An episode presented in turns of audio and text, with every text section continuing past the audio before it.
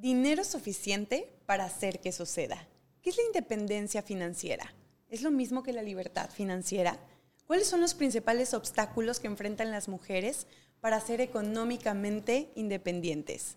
¿Cómo romper con la dependencia económica? ¿Cuál es la mejor herramienta para que una mujer logre su independencia y su libertad financiera?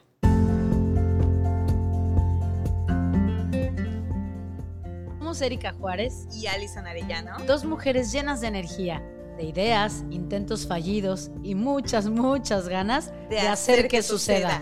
Creando este espacio donde juntas abriremos conversaciones sobre todo eso que como mujeres podemos pero no nos atrevemos. Brindándote herramientas, tips y experiencias para reconocernos y, sabernos suficientes. Tenemos un mensaje de nosotras para ti. ¿Y tú? ¿Qué estás haciendo para que suceda? Hola, hola, ¿cómo están? Muchísimas gracias por acompañarnos un episodio más. Somos Erika Juárez y Alison Arellano. Haciendo, que, suceda. Y el día de hoy tenemos una súper invitadaza y la verdad es que tenemos, este creo que es nuestro primer episodio eh, donde vamos a hablar de temas económicos, del billuyo, la lana, la cosa financiera con Sole Cheveste, que la verdad es que es una gran, gran amiga. Cuando yo llegué a Cancún fue de las primeras mujeres que conocí, pero además justo desde esta parte de, del coaching y de estarse formando desde la parte de, asesor financiero. Y la verdad es que em, generar una cultura de qué hacer con el dinero para que de verdad rinda, para que de verdad cambiemos una cultura respecto a un montón de creencias que hay respecto al dinero, no es una cosa sencilla. Entonces, bueno, pues bienvenida, Sol. Gracias por acompañarnos el, el día de hoy. Ella es Sol Echeveste. Muchas gracias, gracias por la invitación. Un gusto estar con ustedes el día de hoy. Así que bueno, cuéntanos un poquito quién eres, Solecito. para mí, Solecito, para los cuates, pero bueno, cuéntanos un poquito. Bueno, me dedico a dar asesoría financiera, eh, asesorar en cuestión de eh, asesoría patrimonial, que es la parte de seguros. Eh, cuando un emprendedor quiere iniciar un negocio y tiene dudas con respecto a si el negocio es negocio, viene conmigo, me, me, eh, me consulta y armamos su modelo de negocio, podemos validar muchas cosas antes de que empiecen a poner dinero en, el, en el proyecto. Y de alguna u otra manera es ese acompañamiento para las personas que también Em, pues pueden tener un problema con deudas o que quieren ahorrar pero no saben exactamente cómo. Los ayudo con la metodología y con algunas herramientas, como en este caso los seguros.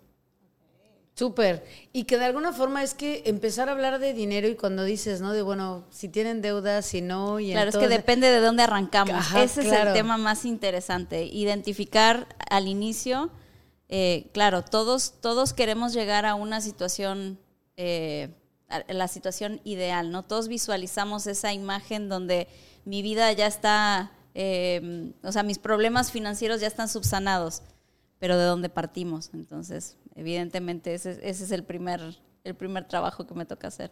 Claro. ¿Y tu principal mercado son mujeres? Sí, totalmente. El 99.9% de mis clientes son mujeres.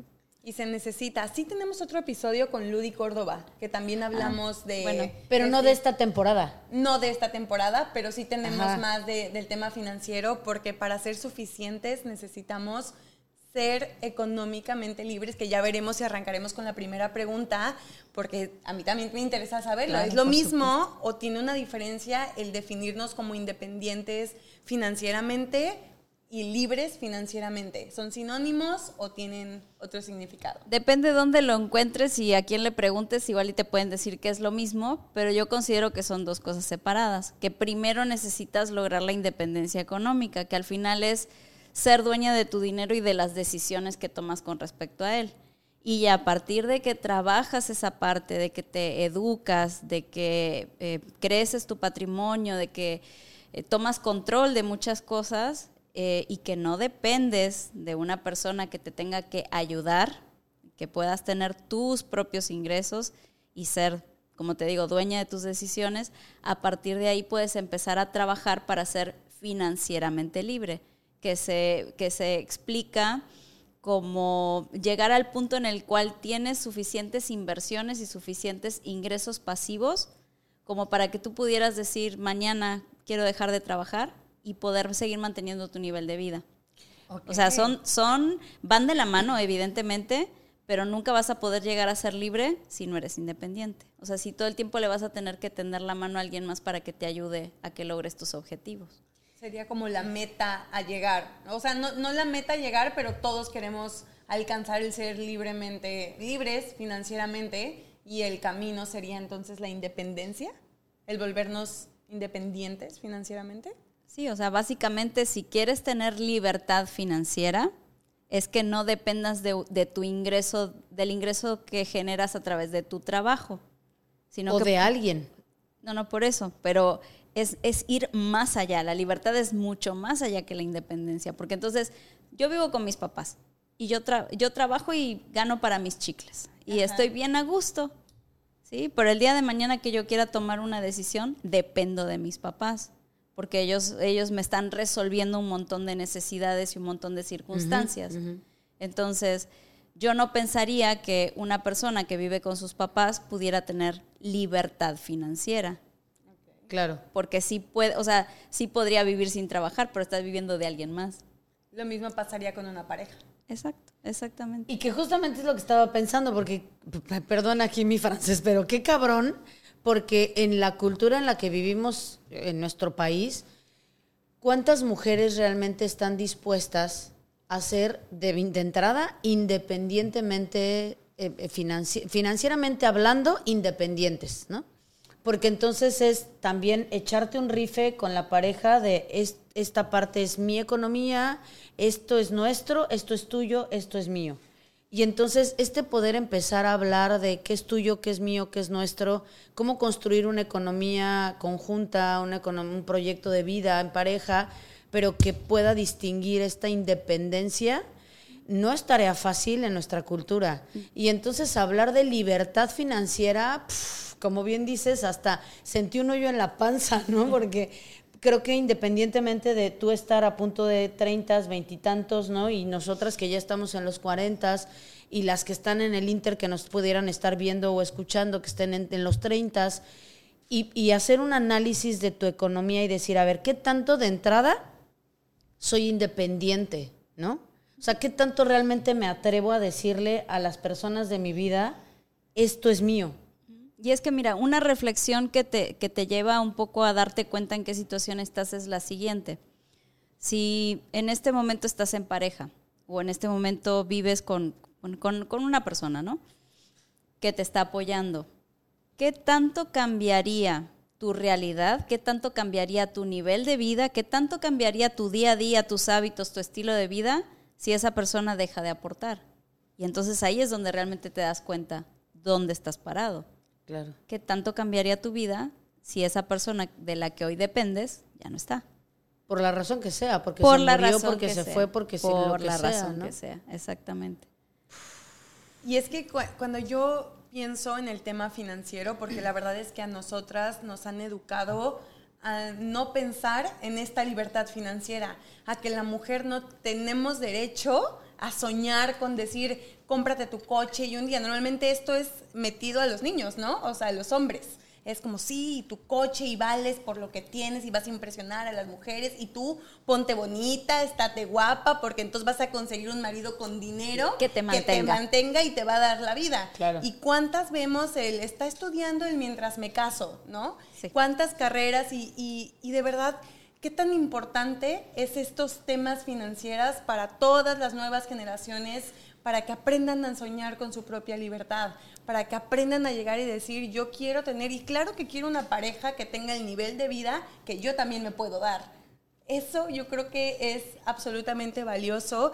Y cuando de repente hablo, ahorita que estoy con, en, en esta etapa de la independencia financiera con mi pareja, de repente platico con una generación más grande, tíos, abuelos, familiares, y me llegan a decir como, no seas tonta. Es que ahora con esto nuevo del feminismo, de verdad, qué ganas de complicarse, qué ganas de querer lucharle. Déjalo que pague. Déjalo que pague, mamacita. No te, no te, no, no, es que de verdad, no, no, no. De verdad, qué ganas. Si estábamos tan cómodas todas y yo así. Claro. Y es que, mira, fíjate, eh, por un lado, las mujeres hemos ganado terreno en el ámbito financiero, en el ámbito laboral, de los negocios. O sea, hace 30 años, ¿cuántas mujeres eran directoras o, tenían un puesto ejecutivo en una empresa? Hoy en día es algo que se ve más. Pero también por el otro lado, nunca hemos dejado de ser las que tenemos la carga más fuerte con respecto al, cuidado del hogar, al cuidado de los hijos, a, hacer, a hacer hogar, ¿no? Entonces creo que eh, ahí, ahí vamos este, un poco enfocándonos hacia la parte de los obstáculos, porque por un lado está el empoderamiento y suena muy bonito y claro, todos queremos ser independientes, pero entonces de la mano vienen las responsabilidades y entonces cómo hago también para balancear todo esto que ya lo tengo encima y además ocuparme de, eh, de educarme, de tomar control de ciertas cosas, de, de empezar a tomar decisiones. Incluso conozco mujeres que han llegado conmigo a una asesoría a sus 50 y feria de años sin saber cómo se hace un trámite bancario, sin tener una cuenta de, de, ahorro, sin tener, o sea, sin saber, no, es que mi marido siempre se ocupó de eso. Y, y, es, es muy triste. Y el día que falta, ¿qué pasa? O el día que se llega a ver una ruptura, ¿qué pasa? Sí, yo lo viví con alguien cercano que, que a sus 40 años cuando se, se divorcia, hijo, corrió al nicho otra vez familiar, a casa de los papás, y nosotros le dijimos, qué bueno que lo hagas, porque vas a, vas a empezar tal vez lo que no hiciste a tus 20 y a tus 30. ¿no? Y está bien, es totalmente válido y la verdad qué padre que haya estas herramientas que compartes o este tipo de coaches que puedan guiarte, porque sí también se necesita un plan si hablamos de, de, independencia y todo, que justamente nos lleva a cuáles son estos principales obstáculos que enfrentamos las mujeres en el momento de ser independientes, porque sé mamá, cumple y aparte cuídate y hace ejercicio, pero también lleva el hogar y parece que nos, nos, metimos como una carga más, esto que mencionan las generaciones que me dicen mi mamá o mis, mis familiares de, no, depende de él y yo, no, no quiero, o sea, ¿cómo, qué obstáculos? Claro. Y es que, mira, el, el tema es que, que con, con, eh, con, los obstáculos podemos hablar de cosas sistémicas que, que todos sabemos, ¿no? Que hay desigualdad en, en, el tema laboral, en el tema de los salarios, pero la, la desigualdad como tal, bueno, desde mi perspectiva, ¿verdad? Igual y, y, voy a andar pisando callos. No tiene que ver tanto con que por ser mujer te paguen menos, sino que tú como mujer siempre vas a a poner por, como prioridad tu familia o, u otros proyectos o apoyar a tu esposo, porque también lo he escuchado infinidad de veces, de que no, pues es que él, él consiguió trabajo en la otra punta de México y ahí voy yo atrás a ver, a ver a mí que me toca y dejan trabajo, dejan proyectos, dejan, dejan cosas por apoyar, por acompañar, o sea, por ser como la, la copiloto, ¿no? Del, del, del barco que lleva, este, bueno, los, barcos no tienen del avión Sí, Entonces, eh, creo que, hay que hay que separar, ¿no? Esta, esta cuestión eh, que si quieres le podemos llamar el patriarcado, así. cultural. Cultural, eh, sistémica, y por otra parte, las circunstancias individuales que son Infinitas. infinitamente diferentes, que no es lo mismo que yo esté hablando de una mujer que no tiene acceso a bancarización, que puede vivir en la sierra de Chiapas o una mujer que vive, no sé, incluso sin, sin restringirnos a México, toda Latinoamérica eh, tiene estos, estos obstáculos. Toda mujer latinoamericana en algún momento se ha encontrado con un no a un crédito, con un no al apoyo para un proyecto. Entonces, realmente no, no, este, pues no hay manera como de, decir, este, es uno el obstáculo, sino que es una cuestión ya es 360, ¿no? Entonces, creo que lo más importante es que nos demos cuenta con qué nos topamos, porque incluso eh, pueden mejorar las circunstancias externas. Si tú no te lo crees, si, si tú no te animas y si tú no lo quieres hacer o crees que no es para ti, entonces de nada va a servir que las circunstancias a tu alrededor mejoren. Claro. Incluso fíjate que ahorita que, te escucho, creo que una de las cosas que he ido yo descubriendo poco a poco ahora con esta apertura eh, a, partir de la pandemia, que tengo pacientes en diferentes países, eh, he encontrado mujeres que, por ejemplo, están en un proceso de divorcio en Texas y por ciertas eh, leyes ¿no? que existen en, ese estado en específico, si tú te divorcias en tales circunstancias no puedes trabajar. Y si trabajas, entonces no tienes derecho a una pensión. O sea, ni siquiera la puedes pedir. Y si haces no sé qué, pero entonces si te mudas a San Diego, en San Diego sí se puede, pero no sé qué. Entonces también esta eh, diferencia que hay en cada país, en las restricciones, en cosas que entonces, y me, me siguen sorprendiendo, porque no es un tema solo latinoamericano, aunque creo que a veces estamos peor en algunas cosas, pero que la realidad es que como mujeres seguimos estando en desventaja en muchos sentidos en muchos países. Y que entonces creo que apostarle a que tú puedas tener justo tu propio patrimonio sí va a hacer la diferencia y tal vez no es la garantía, no, no, no garantiza, pero sí te da una apertura diferente en, tomar decisiones, en poder también eh, decidir sobre los hijos, en si tienes incluso o no hijos, a la hora de una separación, qué se hace con este tema del patrimonio, en, en una vejez, en una pensión, porque también algo que creo que no estamos capacitados para eh, visualizar es justamente qué vas a hacer el día que te mueras, si tienes una herencia o no, si vas a hacer un testamento o no. Pero entonces, si decidiste no tener hijos, si por ejemplo mi circunstancia personal, no tengo hijos, y entonces yo no estoy previendo una vejez digna, y entonces espero que me mantenga quién, ¿no? Y entonces como mujer, si no te casaste, si no tienes una expareja o una pareja o un tal, y entonces pues terminaste ahí como sillón botado, tal, porque nadie te dijo que tenías que comprarte un seguro, que velar por tu vejez, que tal, porque la cultura lo que te dice es, ay, pobrecita, no tuviste hijitos, ¿quién te va a cuidar? ¿Quién te va a mantener, no? Y entonces, pues ojalá que por lo menos te hagas viejita con alguien. Y entonces, si te dieron los 50, 60, 70 y te la estás pasando de la chingada, ya no te divorcies porque por lo menos así te va a cuidar alguien, ¿no? Porque entonces lo principal que se asoma es, tú como mujer no tienes tu propia economía para velar por una vejez digna.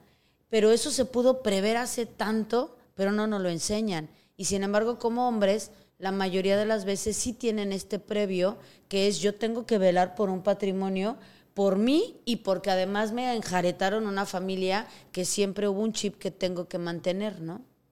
Sí, es que han cambiado tanto los, los roles de género y, la participación del hombre y de la mujer en la economía en, en general, pero también, o sea, yo te puedo decir que, que he visto mujeres con un enorme potencial, con una gran capacidad, con con una cabeza impresionante o, ciertas habilidades para hacer muchísimas cosas y también las he visto hacerse chiquitas por no opacar a su pareja porque en su mente ellas no podrían ser el proveedor de la casa, ese es, ese es el, rol del hombre.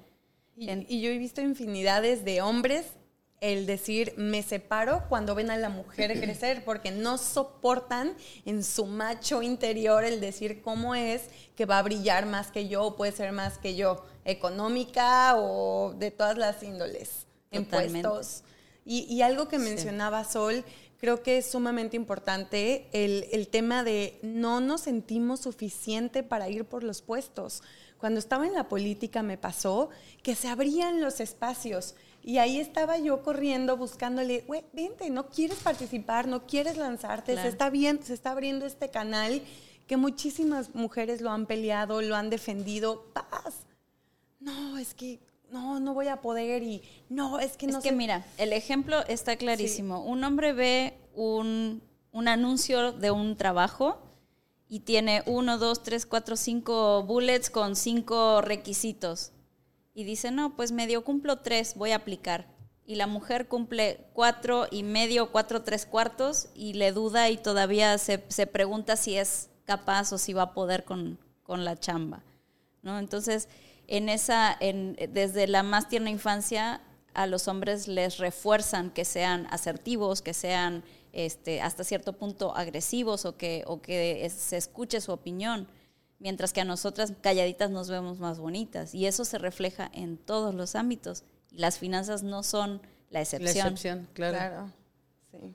Entonces es un tema tan amplio y, y, ahorita lo estamos reduciendo demasiado, le estamos dando, lo estamos acotando a, a cosas muy puntuales pero como te digo, o sea, es algo, es algo que viene desde la educación, desde los mandatos, desde lo que nos compramos nosotros, que es nuestro plan de vida, porque entonces si no soy, eh, si no estoy casada y si no tengo hijos, no estoy completa, no soy al 100% mujer, me falta, ¿no? Y todo el tiempo es... Y que eso incluiría en el paquete si no tengo un hombre que me mantenga o que me, me, provea o que me dé la casa maravillosa que siempre soñé. Porque, la camioneta del año. Porque no soy capaz de dármela. Y entonces más bien como que en mi merecimiento es merezco que me la des. Claro. Merezco que tú me la compres. ¿No? Entonces ahí es donde tenemos que empezar a cambiar un montón de creencias, porque justo en la siguiente, que es cómo romper con la dependencia, justo cuando la leía yo pensé, híjole, qué complicado, porque es claro, ¿cómo rompo con la dependencia? ¿Desde qué punto?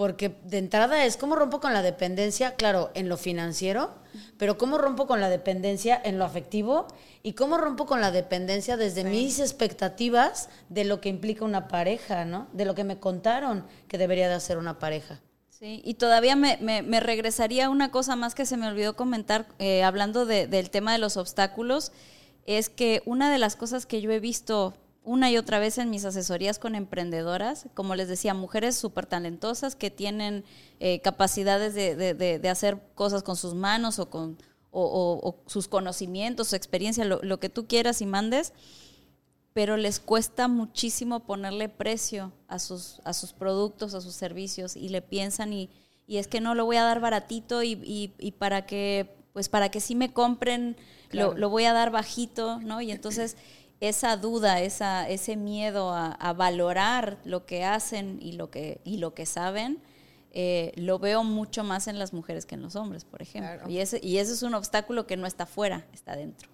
Porque no, eh, los resultados de tu negocio son un reflejo de cómo tú te sientes con respecto a lo que estás haciendo también. Por eso la importancia de abrir estas conversaciones. Por eso, de verdad, que se hagan todavía más famosos los podcasts que trabajen el trabajo. Y no solo este, de verdad hay muchísimos podcasts que tienen contenido de mucho valor. Acuérdense que ya nos pueden ver, pueden picarle, suscribirse, que vean el set, que puedan compartir, que se sienten ahí sentaditas con nosotras. Eh, compártanlo con otras mujeres, arroba podcast, nos encuentran en todas las redes porque de verdad se necesita esta información, se necesita meternos aquí en la cabeza que sí somos suficientes para hacer que suceda, para ir por nuestros sueños y sobre todo reconocernos el valor que tenemos y las capacidades y el, digo, el conocimiento lo adquirimos. Ya hay infinidad de contenido por todos lados que podemos adquirir gratuito para empezar a aprender herramientas y emprender o ver de qué manera podemos buscar esta, esta libertad financiera. Sí, pero incluso yo te diría, Alison, que hoy en día con, con esa sobrecarga de información que tenemos o con esa opción de, de encontrar información por todos lados, a veces es mucho más difícil. Porque entonces, ¿por dónde empiezo? ¿O a quién le hago caso?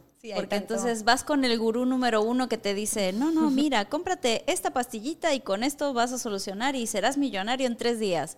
Y vas con el gurú número dos y te dice, no, no, la solución es que tú compres estos bonos de no sé qué, que los vendo yo casualmente, y en una semana serás serás rico y millonario, ¿no? Y vas con el número 3 y número 4 y así sucesivamente todos tienen el, el, que te dice compra cuatro departamentos, este, renta tres y vive en uno y entonces ya está, tienes la vida resuelta. O sea, esas, esas soluciones empaquetadas que te puede llegar a dar eh, las redes sociales o, hay, hay información por todos lados. Mucha es valiosa, mucha es paja y también cómo elegimos, cómo, cómo encontramos eso. Y, una cosa súper importante, que la educación financiera no es saber cómo comprar acciones en la bolsa de valores. La educación financiera es que tú sepas, o que tú aprendas, mejor dicho, a que el dinero haga en tu vida lo que tú quieres, para que tú logres lo que tú quieres ser, antes que tener y antes que hacer, que tú puedas ser la persona que estás destinada a ser. Y fíjate que de ahí me aprovecharía para colgarme, ¿no? Con, con eso que, que, mencionas, estaba pensando ahorita que decías de, de como de, pues sí, del no, no me creo suficiente para ponerle un precio a mi producto, a mi servicio, a mis conocimientos, ¿está? Cuando he platicado con pacientes mujeres, que justo uso esta analogía, cuando en temas de relaciones, yo les digo, es que tú no te crees suficiente como para que entonces alguien te compre a full price y obviamente te compre, entre comillas, entiéndase bien este intercambio, ¿no? no estoy hablando de un tema de prostitución ni nada parecido, sino de que te adquiera en este intercambio, ¿no? Y entonces pareciera que necesitas ponerte en rebaja para que entonces esperen hasta que llegues a la temporada de rebajas y no solo cuando arranca la rebaja, a la última rebaja de la rebaja de la rebaja para decir, bueno, mira, ya te alcanzó, ya llévame, ¿no? Entonces sí creo que también nuestra relación con el dinero, con nuestras finanzas, con nuestra capacidad de generar bienes económicos, es una extensión de nosotras. Y por tanto entonces no es que si tú tienes una super mega autoestima, entonces vas a ser millonaria. No es un tema de ceros en la cuenta, pero sí de tener esta claridad de que justamente es, eres capaz de eso, de lo que tú quieras y que por tanto entonces puedo tener la pareja que quiero, no la que puedo. No para la que me alcanza. Exacto, no para la que me alcanza, justamente. Es que cambian tantas cosas. Cuando tienes el control de tus finanzas te da seguridad. Y te da seguridad absolutamente en todo. Y de verdad muchas cosas empiezan a cambiar en tu vida. Y al revés, cuando tienes la capacidad también de, tener esta seguridad en otras cosas, las finanzas fluyen, ¿no? Sí, es, yo creo que es una relación, es un trabajo que al final viene de aquí adentro por todas estas creencias, claro. ¿no? O sea, viene como en esta, sí, en esas espirales en donde te vas envolviendo en la energía y entre más controlada yo creo que tengas como para dónde voy a dirigir mi dinero, qué voy a hacer con él. Hace poco, eh, hace poco, ayer me estaba haciendo las, las uñas. Y estaba yo pagando, ¿no? Cuánto me costó hacerme las uñas y me pregunté, ¿por qué me las estoy haciendo? O sea, ¿realmente es algo que tengo que o estoy envuelta en este rollo que me han hecho creer y todo el sobreprecio del marketing que nos han hecho a las mujeres, que tenemos que pagar el pelo, las uñas y cada vez salen más cosas que tienes que pagar a un precio excesivo, en donde digo, hijo, ¿qué hago? O sea, ¿cómo empiezo a cuestionar esto si realmente es algo que quiero hacer y quiero pagar? Totalmente. En algún momento escribí un artículo al respecto de eso. Ay, compártelo el costo eh, el costo de la belleza el costo de la belleza es precisamente todos esos tratamientos estéticos, cosméticos, eh, todo, todo, todo eso que está dentro de la imagen de lo que es la mujer perfecta, porque curiosamente sí existe la, la imagen de la mujer perfecta que tiene que ver con lo estético, mientras que la imagen del hombre perfecto tiene que ver con que tenga el carro, el reloj, el, este, la billetera llena y que esté dispuesto a, soltar. el billete, ¿no? Sí, sí. Curiosamente. Eh, entonces sí, definitivamente lo, que paga una mujer al año por su belleza, por ahora sí que por verse así, este, perfectamente bien podría pagar lo que tú quieras, un coche, un seguro, un, ahorro, una, un, este, un fondo de inversión, llama, ponle el nombre que tú quieras. Son mucho más de 30 mil pesos al, al año. Sí, claro. Mucho más. Sí, y te, y te va la demanda y también como, como el tema también ya de Botox, de que todas nos vemos envueltas, bueno, la gran mayoría, en donde dices, ya tampoco me permito envejecer. Ah, no, bueno, está prohibido. Porque van saliendo cada vez más cosas y te pones aquí, salió el nuevo no sé qué, y ahí estamos, pague y pague y pague. No se diga también el tema que todas lo tenemos, el tema de las toallas sanitarias la basura que genera, los costos que tienen. Yo no sé si alguien ha probado aquí la copita y la quiero recomendar ampliamente. Yo duré con una copita tres años. Me costó 500 pesos. Esa copita es lavable, es cómoda, hice ejercicio, entrené, me bañé, hacía todo, con la, hago todo con la copita. Acabo de cambiarla después de tres años de uso, otros 500 pesos. Cuánto cuestan las toallas. Y que de hecho está comprobado cuando vas al súper, o sea, los productos que hay para hombres, ahora ya hay muchos más, ajá, el, impuesto, rosa, ¿no? Hay muchos más productos ya para caballeros, pero en realidad es que hay 25 mil más para mujeres y además siempre cuestan más. Pero bueno, ¿y entonces cómo nos deshacemos de esa dependencia? Ese sería tema para otro. No, es cierto. Es que sí da, oigan, Échale, échale, queremos saber. Bueno, primero que nada, creo que, creo que lo, lo resumí en, en, cinco pasos que obviamente no, no, abarcan todo lo que estuvimos platicando, porque sí, obviamente sería sacúdete las ideas primero, ¿no? Y, y, y revisa tu situación y analiza y, date cuenta, ¿no? Sería el primer paso. Pero ya si lo pensamos así como, como puntito por puntito, sería primero arrancar con el tema de la educación financiera. O sea, que, que tú te puedas dar ese, ese permiso de, educarte, pero desde esta perspectiva, ¿qué necesito que el dinero haga en mi vida? ¿Qué, ¿De qué manera tengo que organizarlo? ¿De qué manera lo voy a administrar? ¿De dónde, dónde voy a colocar mis prioridades? Y entonces que efectivamente lo que dices que te importa se refleje en el dinero que gastas en eso.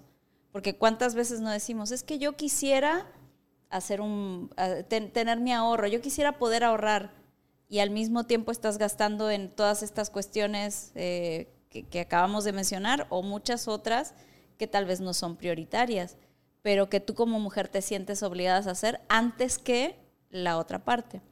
Entonces la educación financiera definitivamente es el, el punto de partida, ¿no? Después de eso, pues empezar a tener conversaciones incómodas acerca del dinero, porque también conozco mujeres que viven en, en, una, en una relación de pareja, en un matrimonio, donde tal vez desconocen cuánto dinero gana su esposo, cuánto dinero tiene en el banco, eh, no saben si deben o si no deben y de repente existe esta infidelidad financiera que es él está gastando dinero en, en, cosas que de las que no me entero. Y que también bueno de la mano va la otra infidelidad porque entonces si desconoces en qué está poniendo el dinero tu esposo pues probablemente cuando, cuando sepas en qué te vas a enterar de muchas otras cosas. Y que, y que, psicológicamente existe hoy el término como tal de infidelidad financiera, que a veces incluso, bueno, como dices, no solo eh, se puede hacer extensivo a que en efecto haya una tercera persona en la relación, pero a veces puede ser incluso hasta con la mamá, el hermano, el, el amigo. Darle dinero a la familia y no decirle a la esposa. Y que el tema no es que no puedas darle dinero a la familia de origen si así eh, lo, acordaron. El tema es que si afecta a la economía conjunta y no es algo abierto y no es algo hablado, entonces es un secreto familiar y por lo tanto está rompiendo acuerdos y entonces aplica es una traición infidelidad financiera. totalmente. Así, vayan a terapia. También. Em, lo siguiente es definir tus objetivos y entonces más allá de lo que la cultura tenga pensado para ti, la sociedad espere de ti, tus padres te digan que tienes que hacer, pues qué quieres tú para la vida, ¿no? Y, a partir de eso empezar a generar ese plan, esa toma de decisiones, que sería el, el siguiente paso, ¿no? Toma de decisiones, la parte de, administrar y de, y de, y de definir los, este, los destinos del dinero. Y por último, pues bueno, para poder llevar a cabo todo esto es buscar fuentes adicionales de ingreso, porque muchas veces con lo que estás recibiendo no te va a alcanzar. Okay, Tal, vez te, tal, vez te dan la mesada, tal vez te, te, están compartiendo una cierta cantidad o tal vez tienes un trabajito para tus gustitos, pero definitivamente no vas a hacer un, plan financiero solo con eso. Y, fíjate que ahorita que estabas hablando de esto, pensé en una paciente que tengo, que es de Monterrey. Eh, duró creo que siete años de novia. Eh, ya ves que allá tienen además la costumbre de que les dicen tíos a, todo el mundo, ¿no? como que son muy cercanos y es el tío. Entonces a los suegros les dice tíos porque como tienen muchos años de conocerse, entonces son tíos. Entonces yo le decía que incluso el tema de cambiarles ya el nombre hacía una diferencia, porque ya es tu suegro y tu suegra. Pero esto porque además a ella la tratan como a extensión del hijo, entonces es no ni siquiera es la nuera, ¿no? Es como una hija putativa que se agregó ahí anexada al, al tema, que cuando ellos se casaron, que están prácticamente recién casados y tienen por ahí de 27, 28, el papá dijo, ok, les voy a comprar un terreno para que arranquen, que, que nadie le pidió, pero entonces se lo ofreció aparentemente como un regalo, tal. Entonces va, ¿no? Ella nunca se entera y de repente llega el marido y le dice, ah, ya tenemos terreno. Ah, muy bien, ¿y como por qué no me enteré? ¿Y como para qué te ibas a enterar si tú no tienes ni qué opinar? Pues, pues ya está el terreno. ¿Y a nombre de quién está? Pues de mi papá. Pero entonces, ¿de quién es? Mío. Pero entonces no es nuestro. No, sí, bueno, es para que construyamos la casa para nosotros. Pues sí, pero yo ni siquiera lo vi, ni siquiera lo escogí, pero pues es que tú no tienes que opinar. Y aparte, en el terreno a nombre de, o sea, esa es una de las primeras reglas de, de, las finanzas, nunca construyas en terreno ajeno, aunque sea de la familia. Claro, y cosas además como desde el, oye, este, quiero porque si me prestas para la bolsa tal, X, ¿no? No, que te la compre tu papá. ¿Y como por qué me la tiene que comprar mi papá? Pues porque, porque te la voy a comprar yo, pues porque eres mi esposo, pues sí, no, pero a mí no me alcanza que te la compre tu papá. Y entonces yo le decía, uno de los principales problemas que ellos tienen como pareja justamente es que no hay finanzas claras, ni entre ellos, esto que tú decías de cuánto gana quién, qué, qué pone quién, qué hace quién, pero además siguen viviendo como hijos de familia. de la familia, claro. Que conviven en un mismo espacio. Y entonces es como, no, o sea, así no hay una, un, destete real, ¿no? No hay un cordón umbilical. Y entonces está muy complicado cuando además sigues trabajando en la empresa de los papás. Y entonces es un tema muy Salir de la casa de los padres, llegar a la casa de los suegros o a la casa del esposo, ¿no? Y entonces realmente nunca nada es No hay distinción, claro. Y, y, es que creo que también yo lo viví. Mi, mi tía, por parte de mi papá, me regaló un departamento, esas fueron sus palabras, a su nombre. Y en el momento en que hubo una discusión familiar, ¿qué crees que pasó? Devuélvemelo. Dame mi departamento. por supuesto. Te corrió porque es mío. Es mío. Eh, y se los juro, historia verídica por mí. Entonces, de verdad, qué tan importante es armando tu proyecto propio cuando tengan una pareja que yo lo estoy viviendo, estamos iniciando esta vida juntos, todavía no estamos casados, vamos para esa etapa, pero se tienen que hablar las cosas financieras. Háblenlas antes de casarse, antes de firmar, por favor. ¿Qué quieres? ¿Qué esperas? ¿Cómo te ves? Eh, ¿Qué ideas tienes? ¿Quieres una casa? ¿Quieres un departamento? ¿Quieres hijos? ¿Cuántos hijos quieren? Porque todo eso va a representar dinero. Todo cuesta. Absolutamente todo cuesta. Oye, Sol, y, para antes de irnos a la última pregunta, yo quiero decirte algo que está pasando por mi cabeza, porque se siente muy sabrosa la independencia. La verdad es que ver mi cuenta y poder tomar las decisiones que yo quiera, poder pagarme viajes, inclusive yo como mujer, tener la economía para consentir a mi pareja. de verdad que mujeres se siente bien fregón. El poder regalarle un viaje, el poder decirle, yo pago, hoy yo lo invité a comer, después de que él, o sea, vamos como, a pesar de que él sí toma a veces el rol de, de socialmente el hombre como está marcado en esta sociedad, que hemos ido trabajando en romper estos patrones, pero en el momento en que yo me quiera convertir en mamá, hay una duda en mí que, se pone en la mesa, porque en, lo que he estudiado veo que los primeros siete años son sumamente importantes y de verdad algo dentro de mí quiere estar en la casa, algo despertó que dice, pero quiero estar ahí presente, quiero encargarme de mis hijos, quiero disfrutarlos, quiero educarlos, pero ¿cómo combino eso con la libertad financiera? ¿Cómo lo puedo ir llevando en paralelo si yo no frenar en esta etapa? O sea, para todas las que se van a convertir en mamá o están planeando, de verdad creo que es una duda importante que se está empezando a generar. Entonces, ¿soy empoderada o no soy empoderada por decidir salirme de un trabajo y dedicarme a los hijos? Claro, y, con esa duda que tienes o ese pensamiento viene la, la última pregunta.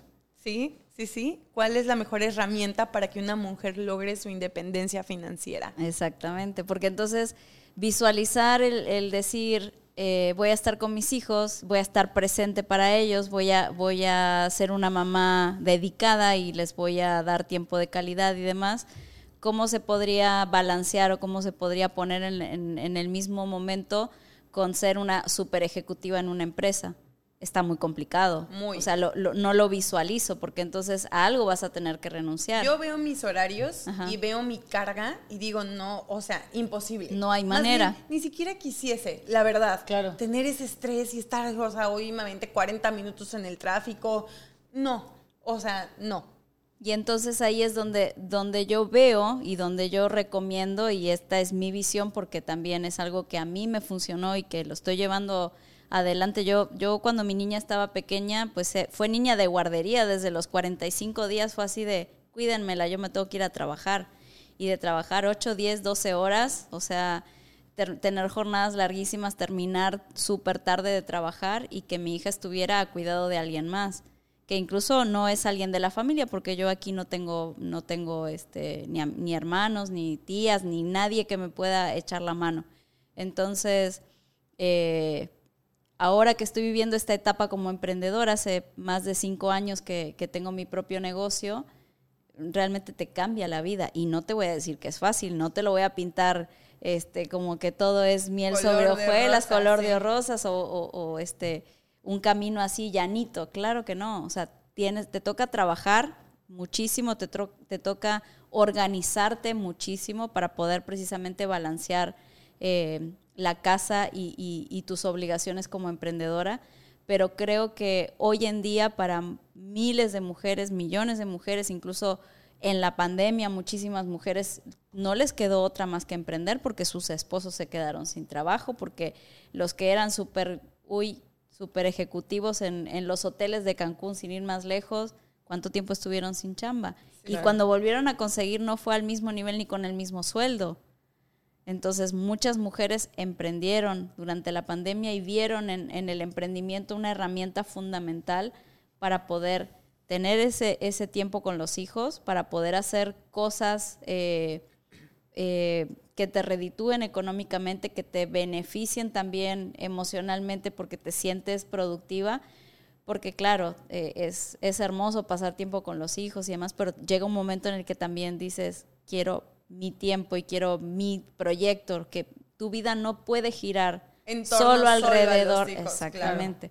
Porque si no, sí, ahí, ahí viene este, este síndrome, ¿no? De cu- cuando empiezan a crecer el, el nido vacío y entonces mi vida carece de sentido. No, Porque y les generas una fue- factura impagable de y todo lo que yo todo yo hice lo- por todos ti, los todo- sacrificios claro. que yo hice por ti.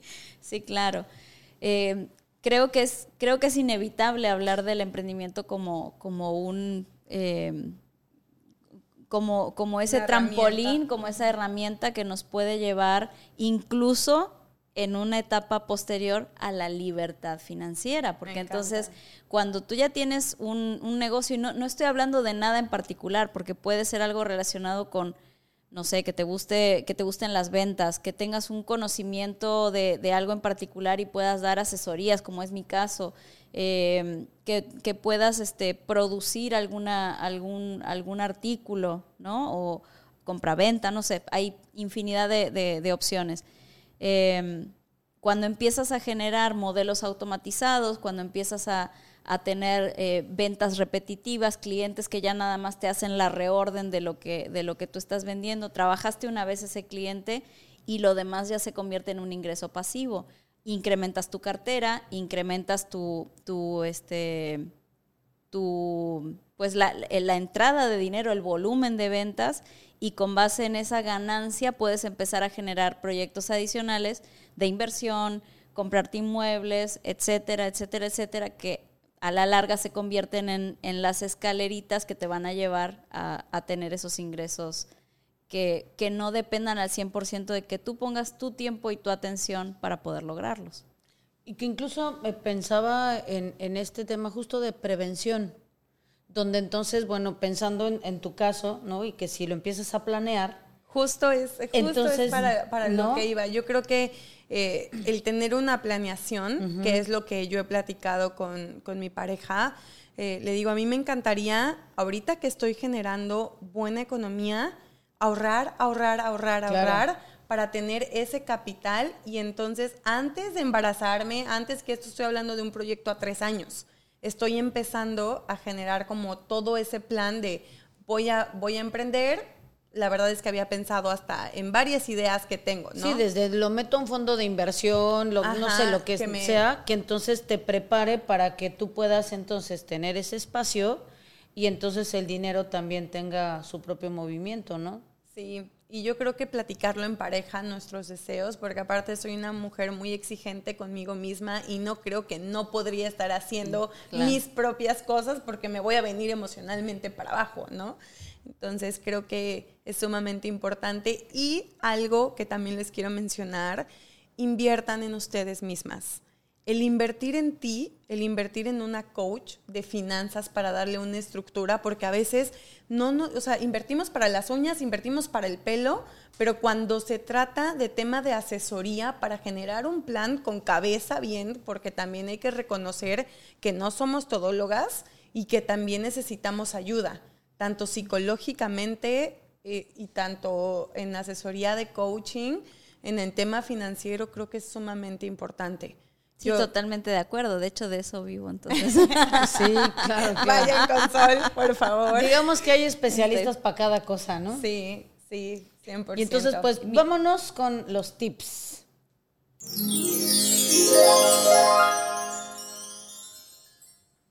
Danos dos tips, Solecito, con los que pudieras querer cerrar para que todas nuestras mujeres puedan entonces seguir creciendo en esta independencia financiera y en algún momento llegar a la libertad financiera. Bueno, punto número uno, siéntense, tómense el tiempo, paren, frenen, pongan, si es necesario, el freno de mano, siéntense a mirar sus finanzas, hagan su presupuesto. Y el presupuesto implica saber cuánto dinero entra todos los meses a la casa, cuánto dinero sale, cuánto dinero debo. Y no solamente debo de que, ah, sí, ahorita le estoy pagando los mínimos a las tarjetas, sino cuánto debo en cada uno de mis créditos o en cada uno de mis, de, mis préstamos que, que, he asumido por la razón que sea, ya sea para pagar un bien o simplemente por, este, por consumo, para poder identificar precisamente esa, esa situación inicial. Es como hacer, hacer el, el conteo ¿no? de las fichas del rompecabezas. Y posteriormente, el segundo tip sería que visualicen con claridad cuál es esa imagen de, de cómo quieren que sea su vida, cómo se va a ver su vida cuando puedan tener esa independencia y esa libertad financiera, qué cosas van a hacer, a quiénes van a ayudar, de quiénes van a estar rodeados. Porque tener claridad en eso, tener ese, eh, esa, ese vision board, esa, eh, pues sí, o sea, te, ayuda definitivamente, te ayuda no, no solo desde, desde la parte de la claridad, sino desde la motivación, porque cuando ya sabes que vas por algo más que resolver el día a día, entonces puedes tener un, empuje mucho mayor. Me encanta. Em, me quedo así de... Mm. Evidentemente, pues bueno, desde la parte psicológica sí creo que tenemos una chambota por hacer. Yo creo que sí nos toca sentarnos, como bien dice Sol, hacer una pausa. Sí creo que hacer esta radiografía de nuestras finanzas es súper importante, pero yo le sumaría justo desde este lugar como mujer de decir, bueno, ¿y cuáles son como las creencias desde las, desde las que estoy parada? Que hace que funcione como lo hago, que gasten lo que gasto, que no gasten lo que no gasto, que invierta o no invierta, porque a veces conozco mujeres que tienen la economía para tener esta independencia y esta libertad, pero entonces se sienten culpables de gastar, eh, sienten que están desperdiciando el dinero. Ta. Conozco otras que les llega el dinero, pero se les va como agua entre los dedos porque entonces no saben qué hacer con el dinero y hay otras que por más talentos que tienen, nomás no generan lana. Y entonces sí creo que también hay ciertas trabas, eh, saboteos, creencias, cuestiones que tienen que ver con un tema psicológico, personal que trabajar para que entonces podamos también hacer un análisis desde ahí y decir, bueno, en, en dónde estoy eh, parada yo en función en mi relación con el dinero y la abundancia, que no es lo mismo, pero van de la mano. Totalmente y, yo me quiero quedar de este episodio porque aprendí muchísimo de ti, Sol. Gracias. Todas estas dudas no son malas, todas las vivimos, las generaciones estamos viviendo en una crisis económica, sabemos por, por todos lados, toda, toda esta catarsis que dejó la, la pandemia, que se reflejó tanto emocionalmente como financieramente. Y yo creo que la mejor herramienta que podemos hacer es prepararnos, el planear, planear tu vida, planear tu maternidad, o si no quieres ser mamá, porque todo lo que implica el ser mamá, eh, las escuelas, infinidad de cosas económicamente.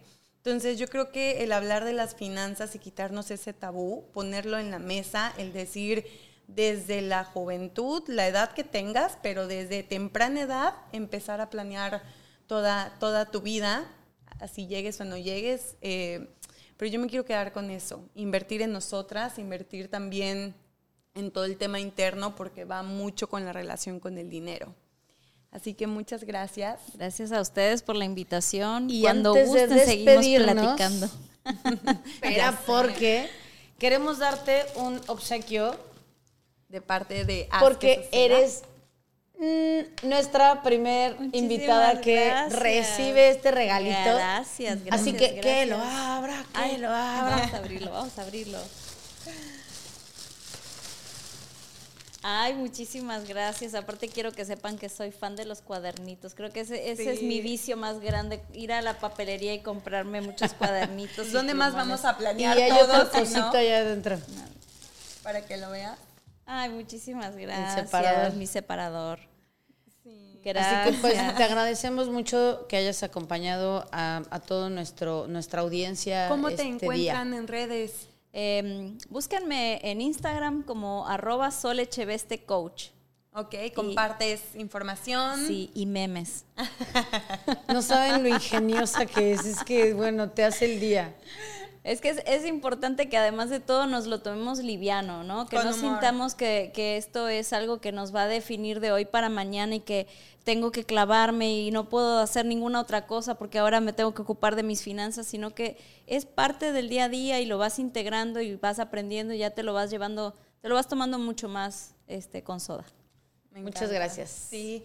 Eh, acuérdense de darle like, compartir a una mujer que tú creas que este episodio le pueda servir. Por favor, compárteselo.